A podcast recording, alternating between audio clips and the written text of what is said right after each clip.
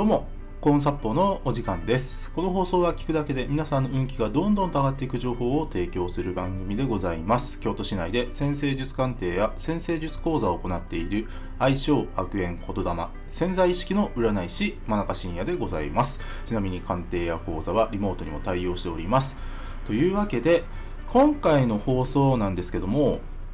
運が上がっている時に人と別れる意味はをテーマにお話ししていきます。えー今回はですね、人の別れについて、で、さらに運気と絡めてですね、お伝えしたいと思います。で、この、まあ、運が上がってる時にね、まあ、人と別れるってことがあるんですよ。で、これは、先生術、術的に言うとですね、先生術、術的に言うと、えっと、非常に良い別れなんですね。なんでかっていうと、あのー先生術って、あの、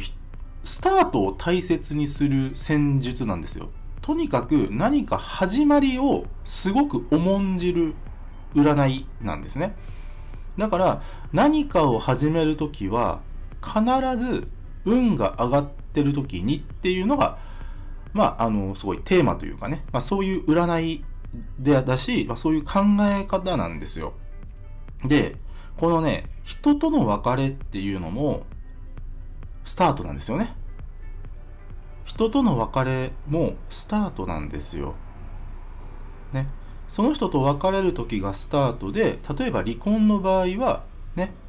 ね、元旦那さんと、元奥さんと、まあ別れましたとなった時はですね、あの、まあ、それがご自身の人生の新しいスタートであり、その別れるタイミングというのは可能な限り、えー運が上がってるタイミングっていうのが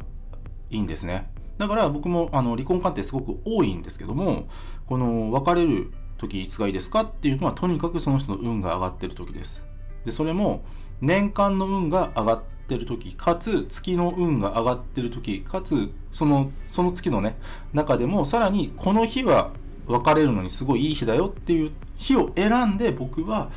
えー離婚される日、まあ、正確には離婚届を出す日ですけども、まあ、そういったご提案を差し上げております。ですので、このね、皆さん、あのーちょっとね、あの、いつ運が上がってるの下がってるのっていうのはあると思うんですよ。ね、そんなのね、まあわかんないよっていうのもわかるんですね。皆さんが別に占い、全員が全員できるわけじゃないから。ただ、何かね、占い師さんとかにね、占ってもらった時に、いや、実は運が上がってる時の別れなんですよっていうのが分かった時は、うん、それは、あの、喜ぶべきことなんですよ。これは。はい。で、今回ですね、ちょっとまあ、先生術を絡めた、まあ、別れの話で、今日、まあ、一番お伝えしたいのは、とにかくスタートを大切にしましょうということです。